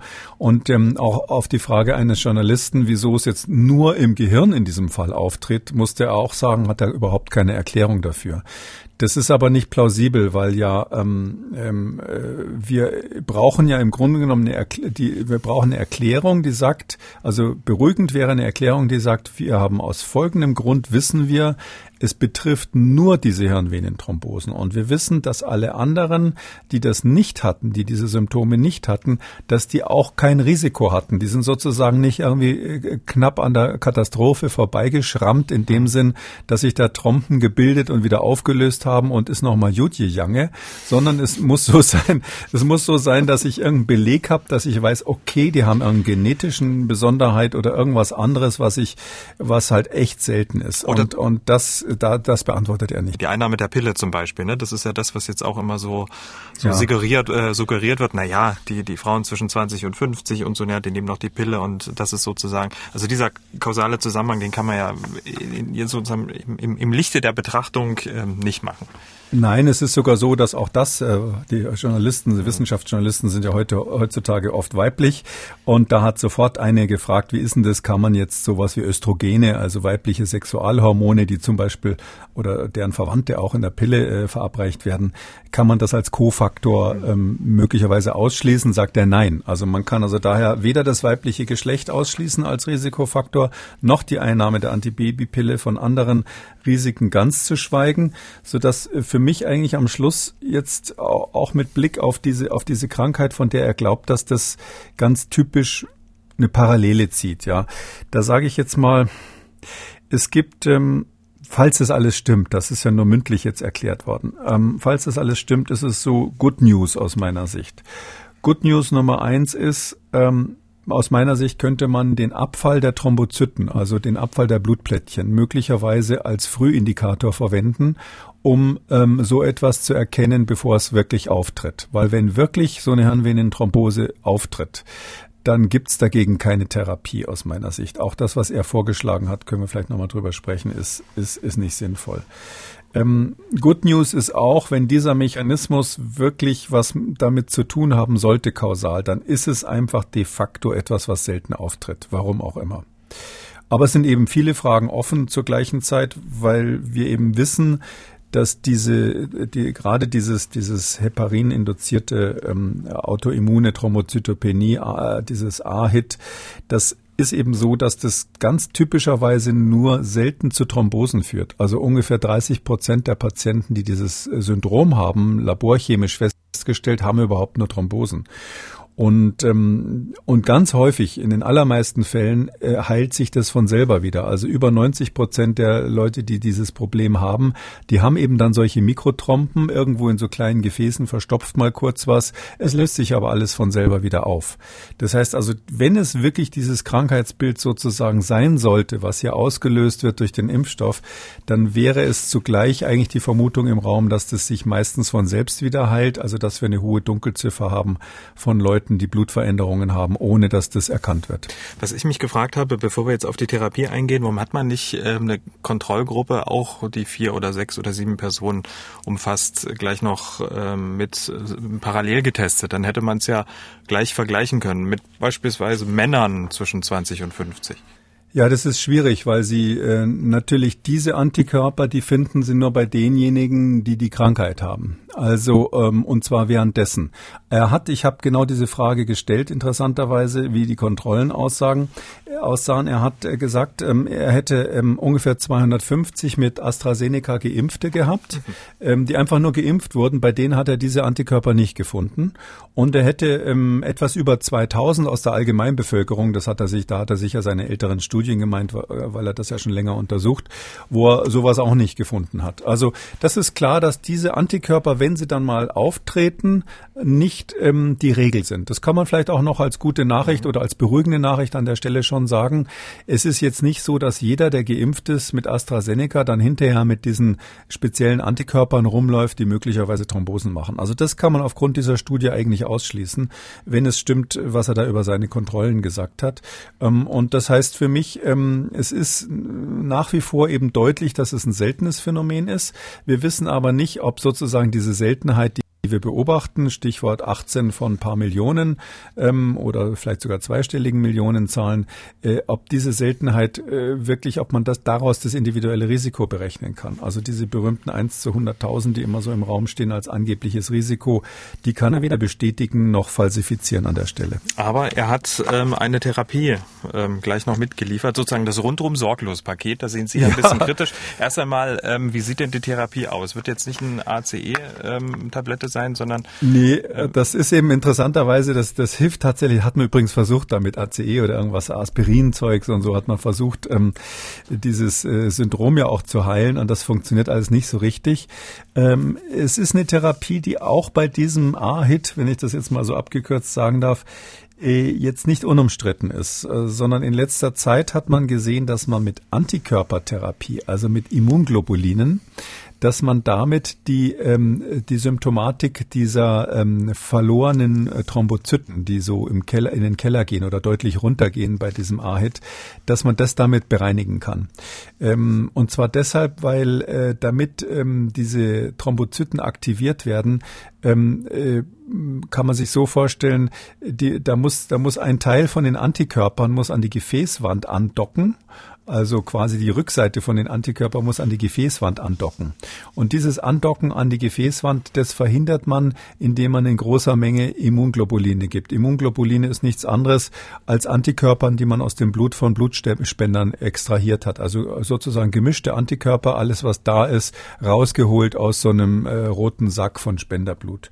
Und diese, das, das empfiehlt er als Therapie und sagt ähm, äh, hier Heureka, wir haben es gefunden. Das Problem ist folgendes. Ähm, äh, Sie können damit natürlich den Laborparameter äh, äh, Plättchenzahl zu niedrig, also Thrombozyten zu niedrig, den können Sie damit wahrscheinlich therapieren. Das, sieht, das halte ich für sehr wahrscheinlich. Nur so ein manifester Thrombus, also eine Verstopfung eines Gefäßes und diese Hirnvenenthrombose, die sind ja daumendick, diese Gefäße da oben. Wenn das Ding erstmal verstopft ist, äh, das halte ich fast für ausgeschlossen, dass Sie das, indem Sie da mal so ein Zauberantikörpergemisch reingeben, das sofort reversibel ist. Noch außerdem muss man sich ja vor Augen halten, die Hirnvenenthrombose wird normalerweise nicht erkannt. Die wird übersehen. Die entwickelt sich ganz langsam und wenn sie dann am Schluss das wirklich dieses ganze riesige dicke Gefäß zumacht oder einen Seitenstrang zumacht, meist oft werden sogar mehrere zugleich dann betroffen, äh, dann äh, erkennt man es daran, dass man massive neurologische Ausfälle hat, weil es einfach durch den Stau dann zu einer Hirnblutung kommt ähm, dieser Schlaganfall, der ist natürlich auf gar keinen Fall reversibel, indem man irgendwelche Antikörper gibt, die die Thrombozytenzahl wieder hochbringen, ähm, so dass die Idee des Hämatologen ähm, sehr, sehr gut ist. Also das hämatologische Problem, das laborchemische Problem, das wird man dadurch beheben. Aber das neurologische Problem wird man dadurch nicht beheben. Und man kann auch leider mit, äh, aus diesem ganzen äh, Forschungszweig keinen Hinweis heraus extrahieren, dass man irgendwie die Gruppe derer, die besonders gefährdet sind, frühzeitig erkennt. Außerdem, was ich jetzt gesagt habe, das stammt nicht von ihm, dass man aus meiner Sicht ähm, eine Reduk Reduktion der Blutplättchen, wenn sie auftritt, als Warnsignal äh, anerkennen könnte. Aber sie können natürlich nicht bei allen, die geimpft sind, zwei Wochen lang, so lange kann das dauern, bis das kommt, zwei Wochen lang äh, äh immer Blut abnehmen, um zu schauen, was die Blutplättchen machen. Das ist, ja eben, das ist ja genau der Punkt. Aber er sagt ja irgendwie ab Tag fünf oder so wird's dann wird's dann kritisch, ja. wenn dann die wenn dann die ähm, wenn man Kopfschmerzen bekommt und so. Also wenn sozusagen die Hinzei äh, Hinweise sich verdichten und da mal zum Arzt zu gehen, wäre doch eine Möglichkeit. Ja, das schon. Aber wissen Sie, wenn Sie Kopfschmerzen bekommen, dann ist schon zu spät. Dann haben ist schon irgendwas mhm. verstopft. Sie kriegen ja keine Kopfschmerzen von von einer äh, diskreten äh, Übergerinnungsfähigkeit des Blutes oder von leichten Störungen oder diese. Das entwickelt sich eben so schleichend. Auch bei Hit ist es übrigens so, dass diese Diagnose super kompliziert ist. Da gibt's äh, komplizierte Schemata und wenn man jemanden durch die Facharztprüfung für Labormedizin fallen lassen kann, will, dann muss man nur auf dieses Thema zu sprechen kommen. Ähm, und es ist so, dass ähm, äh, das, das ist äh, überhaupt nichts für den Hausgebrauch. Und wenn Sie erstmal einen Hirnschlag haben, also plötzliche Kopfschmerzen, äh, Doppelsehen, Wesensveränderungen und so weiter, dann sind Sie ja in der Phase, die wir verhindern müssen. Ja, das ist, Sie müssen brauchen ja irgendwas vor, was vorher eingreift. Und ähm, deshalb sage ich jetzt mal, ähm, es ist ein ganz wichtiges, tolles Forschungsergebnis. Es ist natürlich, ähm, finde ich, bin natürlich auch deshalb ein bisschen begeistert davon, weil es exakt belegt, was ich, was ich vermutet hatte mit dem, mit dem, wie, wie überhaupt das Problem zustande gekommen ist. Es ist aber nicht so, dass es quasi das Versprechen hält, dass man hier eine Therapie hätte oder ähnliches. Da ist es äh, nicht nur weit entfernt, sondern ich halte das für extrem unwahrscheinlich, dass man eine manifeste Hirnvenenthrombose, die ja immer meistens erst dann erkannt wird, wenn es zum Hirnschlag kommt, dass man da noch irgendwas drehen könnte indem man Immunglobuline gibt weil es gerade passt und ähm, weil das ein Thema ist, was unsere Hörerinnen und Hörer natürlich extrem umtreibt. Sie haben wirklich auf dem Anrufbeantworter und bei uns im Mailpostfach kein anderes Thema mehr und die Frage von Frau Ribbeck passt in dem Fall ganz gut. Ähm, eigentlich ist mir völlig egal, schreibt sie, welchen Impfstoff ich bekomme. Sie ist 54, allerdings mache ich mir jetzt Gedanken. Hintergrund sind drei äh, Aneurysma in meinem Gehirn. Eins davon im, oh Gott, Basiralis-Kopf mit Stent und Kois versorgt. Ist das jetzt richtig formuliert? Ja, ja, in der Basilaris, äh, in der Arteria basilaris. Also das äh, gibt quasi eine, so ein Arterien, Arterienring unten im Gehirn, wo, wo manche dann eben Aneurysmen haben, okay. ein angeborenes Problem, was chirurgisch versorgt wurde. Sie hat ja. ganz kurz, sie hat ganz kurz, sie hat eine Dauermedikation täglich ASS. Nun habe ich Angst, schreibt sie, dass ich den Impfstoff von AstraZeneca bekommen könnte, ähm, der eventuell wegen der möglichen Thrombosen. Ähm, tja, ist meine Vorstellung richtig? Über eine Antwort würde ich mich sehr freuen. Also äh, ich, äh, wir wissen das nicht. Ich muss fairerweise sagen, wir wissen das nicht. Es ist so, dass ähm, äh, die, die, äh, die EMA hat ja auch noch auf Folgendes geschaut. Das muss man vielleicht auch noch mal sagen. Es geht ja hier auch ein bisschen um die Bewertung des Impfstoffs insgesamt, mal unabhängig von der, von der Studie hier. Es ist so, dass ähm, man sich ganz genau angeschaut hat, genauso wie vorher die anderen nationalen Einrichtungen, wie häufig sind denn insgesamt Thrombosen? Also gemeldete Thrombosen in dem Sinn, dass Leute sagen, kurz nach dieser Impfung oder im Zeitraum nach dieser Impfung hatte ich plötzlich eine arterielle Throm Verschlusskrankheit im Bein oder eine Venenthrombose oder ähnliches ähnliches. Und da sagen sie ja, das haben wir uns genau angeschaut und das Risiko ist insgesamt nicht erhöht ähm, und zwar sogar eher erniedrigt, sagen sie. Und ähm, das ähm, bedeutet letztlich, dass man jetzt aufgrund der Daten, die wir haben, nicht sagen kann, dass das Thromboserisiko allgemein erhöht ist. Die. Frage ist, kann man dann umgekehrt sagen, jemand, der schon mal eine Thrombose hatte, ist nicht übermäßig gefährdet oder besonders gefährdet. Äh, das wissen wir nicht, weil dieses, dieses A-Hit, wenn es wirklich dieser Mechanismus sein sollte, der eine Rolle spielt, ist ja noch ein Fragezeichen dran, das ist so extrem selten. Das haben äh, ungefähr 0,5 aller Prozent aller Patienten, die Heparin bekommen und von denen aber in den allermeisten Fällen asymptomatisch. Also wenn das der Laborarzt nicht im richtigen Moment quasi rauskitzelt, dann merken die gar nichts davon. Und ähm, deshalb ist es eine seltene Erkrankung und ähm, daraus sozusagen dann auszurechnen aus den Zahlen, die man da hat, rund, runterzurechnen, wie ist das sonst Risiko, das kann man nicht machen. Und es ist ja auch eben völlig unklar, warum bei diesen Patienten das offensichtlich scheinbar nur im Gehirn ähm, die Probleme macht. Ähm, das kann ein statistisches Artefakt sein. Möglicherweise ist unter dieser sehr, sehr häufigen ähm, arteriellen Verschlusskrankheit und venösen Erkrankungen, das sind ja ganz häufig venöse Thrombosen und arterielle Thrombosen. Ähm, vielleicht sind unter diesen vielen, vielen irgendwo ein kleiner Anteil versteckt gewesen, die durch AstraZeneca verur verursacht waren. Das würde man statistisch ja nicht rauskitzeln können bei so einer großen Zahl. Aber sowas offensichtliches, seltenes wie eine Hirnvenenthrombose, ja. die finden Sie natürlich. Ja, also ähm, äh, was weiß ich, wenn Sie sagen, ähm, wir, wir, wir wollen gerne wissen, ob in, in der, äh, ob im Zoo irgendwie äh, plötzlich mehr Nagetiere als sonst rumlaufen. Ja, dann ist das wahnsinnig schwer. Dann müssen Sie alle Ratten zählen, alle Mäuse und, und, und das ist kaum festzustellen, ob sich die erhöht haben oder nicht in so einem Zoo. Ähm, aber wenn Sie wissen wollen, ob die Zahl der Elefanten sich erhöht hat, ich würde mal sagen, das kriegt jedes Kind hin. Und so ähnlich ist es hier auch, ja, dass man letztlich offensichtliche, nicht übersehbare Phänomene wie so ein Hirnschlag äh, mit äh, Sinusvenenthrombose. So ein Ding, das wird natürlich dann, wenn man gezielt danach sucht, gefunden. Und ähm, deshalb ist die Frage völlig offen. Also aus meiner Sicht ist die Frage offen. Hm, offensichtliches, äh, man muss nur danach suchen. Also das ist auch irgendwie, das ist ja eigentlich schon Widerspruch in sich, ähm, wo, wo, ich, äh, wo ich mich auch so ein bisschen frage, wenn Dänemark angefangen hat, hier Obacht, ne, wir, wir, wir, wir hören jetzt auf, äh, damit zu impfen, dann übers Wochenende entstehen auf einmal 13 Fälle in Deutschland. Ärgert man, oder es ist, ist jetzt ein bisschen komisch oder ein bisschen, bisschen zugespitzt formuliert, ärgert man sich jetzt über die Dänen, dass sie damit angefangen haben und so ein Dominoeffekt, dass jetzt alle quasi in ihre Bücher gucken und das jetzt feststellen? Ja, ärgern tut man sich nicht, ja. Also es ist ein Dominoeffekt, genau was Sie sagen. Es ist letztlich so, das habe ich ja auch am Dienstag begründet. Also ich hätte, äh, ohne dass ähm, jetzt im Ausland seriöse ähm, Wissenschaftler und auch die Ministerien dazu gesagt hätten, stopp hätte ich jetzt nicht für Deutschland gesagt, wir müssen auch stoppen, sondern äh, ich habe das wirklich im Hinblick darauf, auf diesen Dominoeffekt, dass man das den Deutschen nicht erklären kann, warum in dem, Dänemark nicht mehr geimpft wird. Ähm, äh, ärgern, nein, das ist einfach jetzt eine blöde Lage. Das ist einfach dumm gelaufen aus verschiedenen Gründen. Um, wahrscheinlich hätten sich die Gesundheitsministerien in Europa besser absprechen müssen und die Daten gemeinsam mal angucken müssen oder abwarten müssen, was die EMA sagt. Aber einige haben offensichtlich dieser Behörde da nicht so viel zugetraut. Und es ist ja auch so, dass Frankreich jetzt, das ist ja wirklich hochinteressant, die, die sagen ja im Grunde genommen, wir haben den Verdacht, dass es hier etwas ist, was mit der angeborenen Immunantwort und dem Komplementsystem zu tun hat. Möglicherweise kennen die sogar die Daten aus Greifswald ähm, und äh, oder sie haben die gleichen Überlegungen von sich aus angestellt wie wir hier im Podcast. Und die sagen ja dann, äh, wir impfen, das ist völlig folgerichtig, hauptsächlich die Älteren.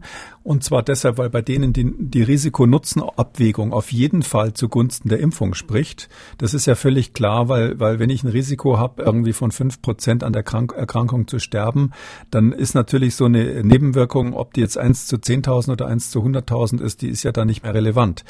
Ähm, ähm, dass man so sozusagen in diese Richtung geht. Oder Sie sagen eben, naja, dass die Wahrscheinlichkeit, dass es zu der Nebenwirkung kommt, auch auf Basis der Daten aus Deutschland, dass es eben jüngere und weibliche äh, Personen waren, ähm, das reicht uns eigentlich aus, um zu sagen, äh, wir nehmen die Jungen erstmal raus hier aus der Impfung. Ich finde, das wäre, also wenn ich jetzt direkt in dem Gremium gesessen hätte, das, das hätte ich dringend empfohlen, dass man genau diese Empfehlung abgibt, weil ja auch die Impfung der Alten, wenn man die zuerst macht und vorrangig macht, das das gibt uns ja die ganze Freiheit, die wir brauchen angesichts der steigenden Fallzahlen jetzt. Hm, weil Sie gerade die EMA angesprochen haben und dass dann manche Länder vielleicht jetzt nicht so das größte Vertrauen hatten oder nicht warten wollten oder wie auch immer. Gerade eine Meldung, weil sie gerade so gut passt, dass äh, Bundesgesundheitsminister Jens Spahn sich jetzt offen gezeigt hat für einen nationalen Alleingang bei der Bestellung des russischen Impfstoffs Sputnik. Ähm, also sozusagen zur Not äh, erstmal hier für Deutschland auch im großen Stil einkaufen. Und er sagt auch, das ist eine Frage der Kapazitäten. Ähm, also ist ja auch schon mal, sage ich mal, so ein gewisser Paradigmenwechsel, oder? Dass man nicht wartet, bis Brüssel was sagt, sondern wir machen es jetzt selber.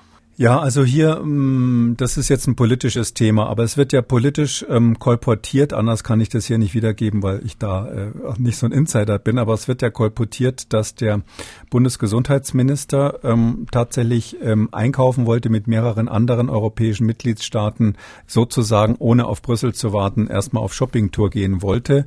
Natürlich auch dadurch inspiriert, dass äh, wir ja alle wissen, dass äh, ab Juli die USA, Israel, Kanada und verschiedene andere Länder oder eben Vereinigtes Königreich sich selber schon mal äh, mit Verträgen da abgesichert haben, mit bilateralen Verträgen.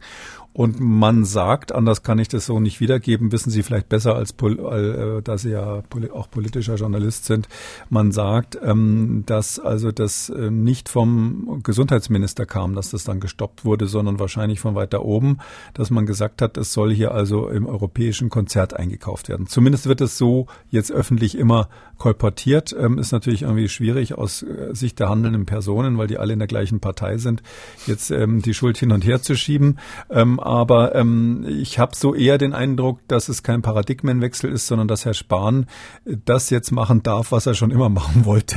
Also so ist eher mein Eindruck an der Stelle. Aber das sage ich nur als, ähm, äh, als routinierter Zeitungsleser. Mehr Insider-Informationen habe ich da nicht. Hm, aber es passte gerade ganz gut. Abschließend ähm, unter die EMA-Entscheidung und jetzt das, was wir besprochen haben in der Uni Greifswald, ähm, weil wir gleich noch einen Minischritt weitergehen wollen zu den anderen äh, Impfstoffen. Haben wir auch eine Frage von einer Hörerin Zuhörern bekommen, die sich natürlich jetzt auch Gedanken machen, wie ist es eigentlich um die Sicherheit der anderen bestellt.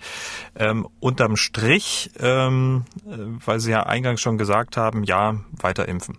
Ich sage jetzt mal knallhart, also jeder, der über 65 ist, sollte sich mit diesem Impfstoff definitiv impfen lassen mit AstraZeneca. Auf jeden Fall, weil in diesem, in dieser Region die Nutzen Risikoabwägung eindeutig für den Impf Impfstoff spricht.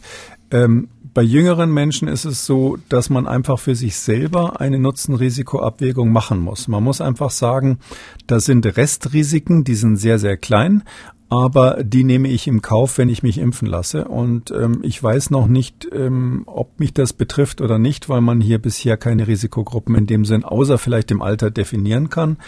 Und da muss jeder selber sehen. Also wenn ich jetzt, ähm, wenn es ein Impfstoff gegen Ebola wäre und ich müsste nach Westafrika gehen, um da zu helfen, dann würde ich das sofort machen mit diesem Risiko.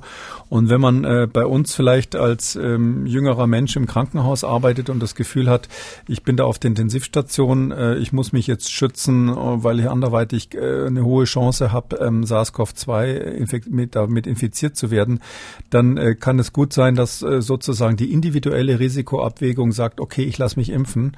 Aber ähm, so pauschal kann man einfach aus meiner Sicht, äh, da bin ich eher bei den französischen Behörden, nicht sagen, alle unter 65 sollen sich jetzt impfen lassen. Der Impfstoff ist ja zugelassen für Personen ab 16 Jahren. Und ähm, äh, jetzt von meiner Seite her ist es so, je jünger man ist, desto kritischer muss man zwischen Nutzen und Risiko hier abwägen. Dann äh, verlassen wir jetzt AstraZeneca und kommen zur Frage dieser Dame. Da ist sozusagen AstraZeneca der Aufhänger. Ich habe ein mildes von Willebrand-Jürgens-Syndrom, also eine Blutgerinnungsstörung. Und diese Blutgerinnungsstörung, da schwanken ja eigentlich immer wieder die Werte. Meine Frage ist folgende. Inwieweit, ähm, AstraZeneca fällt ja höchstwahrscheinlich raus, aber inwieweit äh, greifen Moderna und äh, BioNTech in die äh, Gerinnungsfaktoren und in, den, äh, ja, in die Gerinnung ein? Dankeschön. Tja, fragen sich viele.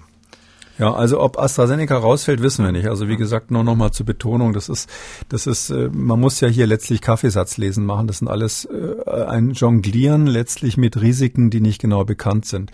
Ähm, ja, was ist bei den anderen? Da haben wir überhaupt keine Hinweise darauf. Und ich bin ganz sicher, dass ähm, parallel zu den Untersuchungen, die jetzt gelaufen sind, ähm, mit äh, im Zusammenhang mit den AstraZeneca-Impfungen, man sich natürlich auch die anderen Impfungen angeschaut hat. Also angeguckt hat, ob bei den anderen Impfstoffen, bei den RNA-Impfstoffen äh, ähnliche Nebenwirkungen auftreten. Jetzt muss man sagen, das ist eben leider in der Statistik so, ähm, das, das, der scheinbare Widerspruch mit dem Elefanten ist ja tatsächlich vorhanden. Es sind sind dann Elefanten, wenn man in die richtige Richtung schaut. Also eine Hirnvenenthrombose sieht man dann, wenn man äh, nachher guckt. Also wenn Sie nicht im Elefantengehege nachgehen zum Zählen, sondern woanders, dann können Sie, dann können Sie eben nicht feststellen, ob die Elefanten im Zoo sich vermehrt haben. Und dieses, dieses Problem haben wir hier auch. Das wird jetzt erst gemacht. Aber ich würde mal sagen, vielleicht zur Beruhigung an der Stelle, wenn es so wäre, ähm, dass hier tatsächlich Herr Greinacher recht hätte. Und äh, Sie ahnen schon, dass ich so das Gefühl habe, er ist da auf, bei einer wichtigen Sache hinterher. Wenn er recht hätte, dann wäre es ja so, dass mh, mm, letztlich die DNA hier den Ausschlag gegeben hat dazu, dass es äh, zu dieser äh, Bildung von Antikörpern kam. Ähm, wenn das so wäre, ist die Wahrscheinlichkeit, dass jetzt ein ganz anders aussehendes Molekül, nämlich so ein RNA-Molekül, was auch noch in so einem kleinen Fettbläschen da eingeschlossen ist, in so einem Lipid-Nanopartikel, sagen wir dazu. Das sind ja die Moderna und, und BioNTech-Impfstoffe. Dass jetzt das ausgerechnet exakt den gleichen Effekt hätte, das wäre einfach ein Riesenzufall. Also das Beruhigende, also eigentlich wäre das beruhigend, weil das würde dafür sprechen, obwohl die anderen Impfstoffe auch gegen SARS-CoV-2 impfen, ähm, hätten sie dann äh, nicht automatisch dieses gleiche, die gleiche Gefahr. Und zwar deshalb, weil es ja dann nicht an der äh, kodierten Sequenz liegen würde. Also dann die andere Alternative, die man immer, immer überlegen müsste, ist, ist es dieses S-Protein, was das Immunsystem irgendwie verrückt macht, was da ja natürlich in beiden irgendwo drinnen ist, also in allen Impfstoffen drin ist. Aber ähm, wenn es jetzt wirklich nicht an dieser, an diesem S-Protein des SARS-CoV-2 liegt, was ja letztlich die Immunantwort anschmeißen soll, sondern einfach nur so ganz blank Dank an so einer Komplementaktivierung durch die große Menge DNA, die man da reinspritzt mit dem Astra-Impfstoff, dann wäre es so, dass man sagen kann, das sind zwei Paar Stiefel. Das Risiko ist nicht übertragbar und es gibt nicht einmal den Verdacht, dass es bei dem zweiten auch so sein könnte. Okay, damit haben wir die Impfstoffe im Schwerpunkt AstraZeneca ähm, abgeschlossen. Wir sind gespannt, was die äh, ja jetzt laufenden Studien bringen und werden dann hier im Podcast immer mal wieder drüber berichten. Wir müssen noch ähm, über das Infektionsgeschehen sprechen. Aktuell deutschlandweiter sieben Tage Inzidenzwert bei 95,6, also kurz vorm Wochenende fast die 100. Mehrere Bundesländer sind schon über die 100er Marke am Montag. Da schalten sich ja wieder die Ministerpräsidenten und Ministerpräsidentinnen mit der Kanzlerin zusammen. Große Frage Notbremse ziehen. Der SPD-Gesundheitsexperte Karl Lauterbach, der hat eine ziemlich eindeutige Meinung. Die Notbremse ist notwendig, weil die Pandemie ist der, dermaßen in Schwung jetzt geraten. Diese Mutation B117 hat derzeit einen R-Wert alleine betrachtet von ungefähr 1,3, 1,4. Das heißt, wenn wir das laufen lassen, dann haben wir innerhalb von zehn Tagen jeweils eine Verdopplung. Das würde ein paar Wochen später zu einer kompletten Überfüllung der Intensivstationen, auch zu vielen Todesfällen führen.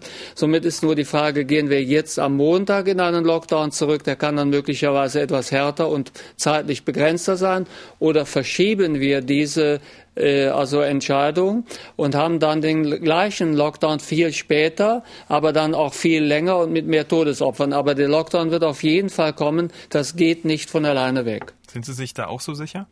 Ähm also ähm, äh, es ist, äh, klingt ja immer so ein bisschen Cassandra-mäßig, was man da hört. Aber in dem Fall muss man einfach sagen, die Zahlen sind aus dem Ruder, Ruder gela gelaufen. Äh, und es ist uns nicht gelungen, was, was, was wir aber noch weiterhin versuchen können, ähm, zwei Dinge zu entkoppeln. Also wir müssen letztlich von der Inzidenz, die jetzt hochgehen wird, da hat Herr Lauterbach natürlich recht. Ich gehe davon aus, äh, kann man ganz klar sagen, dass wir längst bundesweit über 100 liegen weil wir ja ähm, diese ganze Berichterstattung ist ja rückwirkend bekanntlich. Wir aufgrund der ähm, Inkubationszeit und aufgrund der Meldeverzögerungen gucken wir ja immer in die Vergangenheit mit diesen Zahlen und jetzt aktuell sind wir wahrscheinlich schon bundesweit über 100. Das heißt, es ist Alarmstufe Rot. Wir müssen da was machen. Das kann man nicht weiter laufen lassen ähm, weil wir zwei Dinge ähm, letztlich nicht gemacht haben, aber das ist zugleich die Frage, wie man da nach vorne denken kann. Erstens, wir müssen die Inzidenz entkoppeln von, von der Sterblichkeitszahl. Das sind ja zwei Kurven und Herr Lauterbach sagt, das wird unweigerlich dann auch zu höheren Todeszahlen führen. Das hängt eben davon ab, wie gut wir unsere Impfstoffe jetzt einsetzen und äh, Sie wissen, dass ich dafür plädiere, alle Alten von alt nach jung erstmal einmal zu impfen. Das ist jetzt wichtiger denn je. Da sehe ich auch bei AstraZeneca eben die geringsten Probleme, so wie die französischen Behörden ja auch. Das wäre jetzt absolut das Gebot der Stunde, was meines Erachtens schon lange, schon lange ist, aber jetzt die einzige Möglichkeit. Die unweigerlich jetzt ansteigenden Inzidenzen, das haben wir verpasst, indem wir die Schulen aufgemacht haben, ohne Testkonzepte und so weiter, die Arbeitsplätze noch nicht unter Kontrolle, die Leute sind sauer gefahren. Die, die Zahlen werden erstmal hochgehen. Und das heißt, durch Impfung der Risikogruppen, speziell der Älteren, da haben wir diese Impflücke, kann man sagen, zwischen 65 und 80 im Moment in Deutschland. Da müssen wir dringend aufholen. Und wenn wir das hinkriegen, dann haben wir eine kleine Chance irgendwie, wenn man so will, dieses Wettrennen noch zu gewinnen. Ich bin aber ehrlich gesagt nicht mehr so optimistisch, weil das jetzt entwickeln die Inzidenzen eine Dynamik und mit den Impfungen werden wir die Dynamik nicht so schnell hinkriegen jetzt. Und das Zweite, was wir entkoppeln müssen, ist letztlich, wenn wir dann Lockdowns machen, das heißt Lockdown brauchen wir, das ist jetzt sich die Frage, äh, was stellen wir ab? Was verbieten wir? Und da äh, ist, wenn ich jetzt mal irgendwas Positives versuche zu sagen, äh, zum Beispiel in begrenztem Umfang kontrolliert die Freiluftgastronomie ähm, zuzulassen, das halte ich für vertretbar. Anders als Herr Lauterbach, mit dem habe ich mich darüber schon unterhalten, aber ich halte das für vertretbar. Da müsste die Polizei halt dann an, einschreiten, wenn sich alle besoffen um die Arme fallen und, und die Abstandsregeln nicht einhalten. Ähm, weil Sie gerade gesagt haben, wir müssen das entkoppeln und dass wir eigentlich auf einem sehr guten Weg waren und sind, zeigen ja auch folgende Zahlen. Die Fallsterblichkeit in Kalenderwoche 10 äh, lag bei 0,2 Prozent. So eine niedrige Fallsterblichkeit hatten wir noch nie in dieser Pandemie. Die Hospitalisierungsquote liegt weiter oder geht weiter runter, liegt aktuell bei 6 Prozent und der Anteil der Positiven, das ist sozusagen jetzt wieder der andere Trend, liegt bei 6 Prozent ansteigende Tendenz. Also wir haben ja sozusagen schon, ähm, wie Sie dann auch immer so schön sagen, die Wurst vor Augen. Also dass es ja eigentlich schon ähm, sozusagen eine positive Entwicklung gibt. Ähm, nur wir haben eben diese Impflücke, wo wir uns dann ja möglicherweise dann in ja, drei bis fünf Wochen dann wieder sehr, sehr ärgern, wenn wir jetzt alles aufreißen, oder? Wir können es nicht, weil wir mit dem Impfen nicht schnell genug waren. Und natürlich hat uns die Astra-Krise da auch zurückgeworfen. Das muss man ganz klar sagen. Ähm, aber es ist so, dass äh, ich, ich, man muss vielleicht auch noch Folgendes hinweisen. Also die, die Risikogruppe ist ja jetzt jünger geworden. Wir hatten am Anfang die Heimbewohner, das war Nummer eins, äh, dann die Ü, Ü80 letztlich. Und jetzt ähm, sprechen wir von einem Alter, was, sage ich mal, das Hauptrisiko äh, läuft jetzt runter auf die Altersgruppe, sage ich mal, zwischen 65 und 80 oder 65 und 75 irgendwo, wo halt die Impfungen noch nicht so weit sind. Ähm, diese Gruppe ist natürlich deutlich weniger gefährdet als die Hochaltrigen. Ähm, und es ist so, dass man auch nicht die alle in einen Topf werfen darf wegen der wegen des Sterbensrisikos. Also ich höre da immer aus berufenem Munde die Zahl, dass also äh, das mittlere Sterbensrisiko zwischen 50 und 80 bei zwei Prozent liegen würde und deshalb die Intensivstationen volllaufen. Ja, diese Zahl mag ungefähr stimmen, aber es ist natürlich so, ähm, da in dieser Gruppe wiederum haben den äh, Löwenanteil an denen, die dran sterben, wieder die Ältesten. Das ist eine Kurve, die eben so ungefähr ab 65, 70 plötzlich steil nach oben geht. Das heißt, wenn man von oben nach unten impfen würde und auch jetzt das noch machen würde, hätte, könnte man diesen Puffer, bis es dann zum Überlauf der Intensivstation kommen würde, durchaus erweitern. Ähm, auch deshalb, weil die eben in diesem Alter nicht mehr so ein hohes Risiko haben. Also das, ich bin da jetzt nicht so, nicht ganz so alarmiert äh, wie Herr Lauterbach und auch die sogenannte Null-Covid-Bewegung, die sagen, wir werden da in wenigen Wochen äh, quasi die Intensivstationen knallvoll haben. Die Überlegung dort ist ja sogar noch einen Schritt weitergehend, ähm, dass man sagt, dass ältere Leute schnell sterben und jüngere Leute länger die Intensivkapazitäten äh, be, be, belasten, bis sie dann ähm, doch früher oder später eben auch zu knapp 50 Prozent sterben, wenn sie dann beatmet werden müssen. Ähm, das ist ein pessimistisches Szenario. Ja, das muss man man, muss diese Zahlen vor Augen haben. Aber ich glaube, wir können den Puffer ähm, durch sofortige Impfung, alles, was wir haben, und da ist ja noch einiges im Regal ähm, und wird auch noch einiges geliefert in den nächsten Wochen, ähm, äh, indem wir alles äh, verimpfen an die Alten, würden, können wir den Puffer deutlich erhöhen. Es ist aus meiner Sicht ein Unding, dass jetzt massenweise junge Menschen zur Zweitimpfung antreten mit Moderna und, und BioNTech, äh, während die Alten nicht einmal zum ersten Mal geimpft sind. Genau, 15 Millionen Impfdosen im April. Ich habe jetzt gerade nochmal nachgeschaut. Die sollen. Na, das ist doch eine Ansage, ja. ja. Und ähm, ich habe mal ausgerechnet, wie viele Leute das überhaupt sind, die bei uns Ü70 sind. Das sind ungefähr 17 Millionen. Von doch. denen haben wir, von denen haben wir ja einen Großteil angeblich schon durchgeimpft. Ich weiß nicht genau, wie hoch die Zahl ist. Ich meine, es waren zwei oder drei Millionen. Aber es ist so, äh, da ist ja und vor allem die, die in den Heimen sind, sind geimpft und zwar zweimal geimpft auch. Ja, also wenn Sie die einmal geimpften nehmen, sind wir glaube ich sogar bei sechs Millionen oder sowas.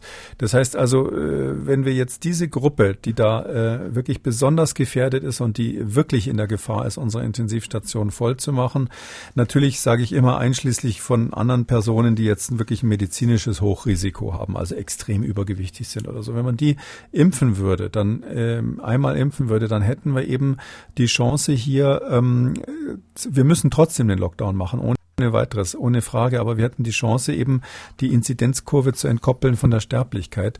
Und ich kann nur noch mal sagen, also das ist sowas, was äh, ich bin natürlich virologisch und epidemiologisch unterwegs, aber wir alle sind ja sehen ja, was los ist in diesem Land. Ähm, und ich kann wirklich nur sagen, jetzt noch mal so einen harten Lockdown, das ist wirtschaftlich und psychologisch nicht mehr zu machen. Und als Epidemiologe sage ich, wenn die Menschen eine Maßnahme voraussichtlich nicht mehr mitmachen werden, was ja schon jetzt unser Problem ist, dann muss ich eben auch über andere Methoden nachdenken. Hm, weil Sie sagen, äh, Lockdown ja, aber nicht so einen harten Lockdown. Also Sie würden sich sozusagen der Rede vom Herrn Lauterbach jetzt nicht anschließen. Sie haben jetzt die Biergärten, okay, die können wir ja offen lassen, okay, aber ich meine, was ist dann, was ist sozusagen jetzt der, der, der, der Mittelfristige Der Unterschied, ja. ja. Wo man großzügig sein kann, ist bei allen Aktivitäten im Freien. Ich glaube, das ist auch psychologisch für die Menschen wichtig, wenn jetzt der Frühling kommt. Ähm, natürlich mit den, mit den Auflagen, die bekannt sind, also Abstand äh, im Freien ist natürlich notwendig. Ähm, ich habe mit Herrn Lauterbach ja da auch persönlich äh, schon, schon oft drüber gesprochen, auch öffentlich äh, vielleicht bekanntermaßen. Und er sagt halt, wenn wir das machen, dann trinken die Leute Alkohol und wenn sie Alkohol getrunken haben, wird die Aussprache feucht und dann schreien sie sich an, dann fallen sie sich um die Arme, dann stecken sie sich an. Also das ist jetzt letztlich eine psychologische Frage, ob das stimmt oder nicht. Also ich habe immer einen anderen Eindruck von den Menschen, aber äh, ich bin ja auch kein Politiker. Und das zweite große, die zweite große Baustelle sind die Schulen natürlich. Ähm, da bin ich der Meinung, dass wir ja jetzt, wir haben ja jetzt die Osterferien und die Osterferien sind ja relativ, ich glaube sogar als einzige Ferien in Deutschland ähm, ziemlich synchron. Vielleicht Einigermaßen, ja, das stimmt, ja. ja. Mhm. Und ähm, das ist ja, das hilft uns. Also dadurch können wir jetzt sozusagen Lockdown hin oder her, ist jetzt erstmal Schluss mit Schule und das haben jetzt bitteschön die Länder nochmal eine letzte Galgenfrist für die Zeit danach, diese vernünftigen Konzepte auf den Weg zu stellen, mit äh, auf den Weg zu setzen mit der Testung. Das ist ja im Grunde genommen liegt es auf dem Tisch, wird nur noch nicht gemacht. Jetzt haben sie da nochmal eine Nachfrist. Wenn wir die jetzt wirklich nutzen würden und, und dann sagen, okay, die Landkreise, wo das Testkonzept für die Schüler steht, wo die also wirklich mindestens zweimal die Woche zum Schnelltest gehen, wo das organisiert ist, äh, wo äh, da alle zustimmen, wo die gesetzlichen Voraussetzungen geschafft sind und wo man meines Erachtens auch, glaube ich, durch die Auflagen dafür sorgen muss, dass die äh, Kinder sich dann oder Jugendlichen sich nicht nach der Schule treffen und dann Party machen. Wenn man das äh, geregelt hat, dann würde ich sagen, macht man eins nach dem anderen wieder auf nach Ostern und schaut sich halt quasi versuchsweise an, wie das läuft. Ähm, das halte ich für den richtigen Weg in der Situation. Also Lockdown, wenn ich richtig verstanden habe, bis nach Ostern in dieser Zeit, ähm, die ähm, Schnell- und Selbsttests für alle und dann einfach mal schauen. Ja, insbesondere für die Schulen meine ich das. Also ähm, Lockdown bis nach Ostern, ja. Und ähm, für die Schulen muss man eben, äh, damit es äh, Gezerre nicht weitergeht, muss man nach Ostern die Sachen jetzt endlich mal am Start haben. Zumindest in einigen Referenzregionen die man dann aufmacht und genau hinschaut, gehen die Zahlen hoch oder nicht. Das ist ja immer noch nicht geklärt. Und wenn man sagt, okay, ähm, mit diesen Tests ist das möglich, das zu schützen, oder auch wie Tübingen das jetzt macht mit äh, Testkonzepten, ähm, die setzen ja letztlich das Smart-Konzept um, äh, mit Testkonzepten, äh, die da engmaschig das beobachten, versuchen wir das in den Griff zu bekommen. Äh, ich glaube, dass solche, solche Maßnahmen brauchen wir auf jeden Fall nach Ostern. Und dann ist ja immer noch die Baustelle Arbeitswelt nach wie vor offen. Ja, also wenn Sie mal gucken, was in der Arbeitswelt passiert, ja. da ist in vielen Bereichen eben nach wie vor so, die Heimarbeit ähm, ist kaum angenommen worden. Das sogenannte Homeoffice funktioniert kaum, äh, weil die Menschen ja auch zur Arbeit wollen, damit sie wieder Kontakt haben. Und, und Maske am Arbeitsplatz ist ja auch oft Fehlanzeige. Also da gibt's noch viele Dinge, die man machen kann, aber ähm, die sind alle nicht passiert und deshalb sage ich das Gleiche, was ich beim ersten und beim zweiten Lockdown gesagt habe. Nachdem man sich nicht auf Alternativen vorbereitet hat, muss man jetzt den Lockdown machen und ich würde deshalb, wie Herr Lauterbach sagen, am Montag lockern ist überhaupt keine Option und zum Glück sind erstmal Ferien.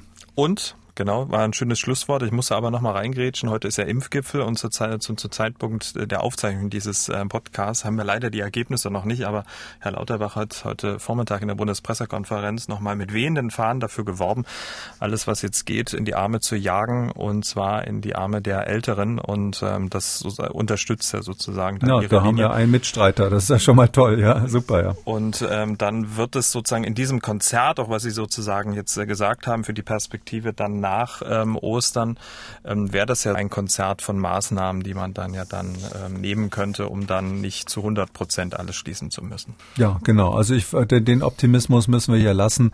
Äh, es muss doch sein, muss doch so sein, dass die Politik da lernfähig ist, ja. Und äh, Sie merken schon, also das sind Nuancen zwischen der Beurteilung von Herrn Lauterbach und mir. Ähm, äh, ich habe halt immer den Optimismus, dass man, wenn man den Menschen die Dinge erklärt, dass man dann zumindest 80 Prozent, 85 Prozent dazu bringt, vernünftig zu sein. Und wenn wir insgesamt äh, gute Abwehrkonzepte haben, wo der allergrößte Teil der Bevölkerung dann auch sagt, okay, das mache ich mit, dann äh, ist es auch nicht so schlimm, wenn man so ein paar Spinner hat, die eben dann tatsächlich betrunken, die, wenn der Biergarten aufmacht, also tatsächlich erst mal trinken, bis die Polizei kommt. Äh, äh, so ist das halt in, einem, in einer freien Gesellschaft. Äh, da hat man auch die Freiheit, sich so lange regelwidrig zu verhalten, bis es der Tütata macht. Das ist halt bei uns so. Und unsere Podcast-Hörer sind ja alle vernünftig und auch die Hörerinnen. Gut, wir sind am Ende von Ausgabe 161. War wichtig, dass wir über AstraZeneca vertiefen nochmal gesprochen haben und dann über die aktuelle Situation. Vielen Dank. Wir hören uns dann am Samstag wieder, also morgen. Bis dahin. Bis dann, Herr Schumann. Sie haben auch eine Frage, dann schreiben Sie uns an mdraktuell-podcast.mdr.de oder rufen Sie uns an, kostenlos 0800 322 00. Kekules Corona-Kompass als ausführlicher Podcast auf mdraktuell.de in der ARD-Audiothek, bei YouTube und überall, wo es Podcasts gibt. Ja, und wer das ein oder andere Thema nochmal vertiefen möchte, alle wichtigen Links zur Sendung und alle Folgen zum Nachlesen unter jeder Folge auf mdraktuell.de. MDR aktuell. Kekules Corona-Kompass.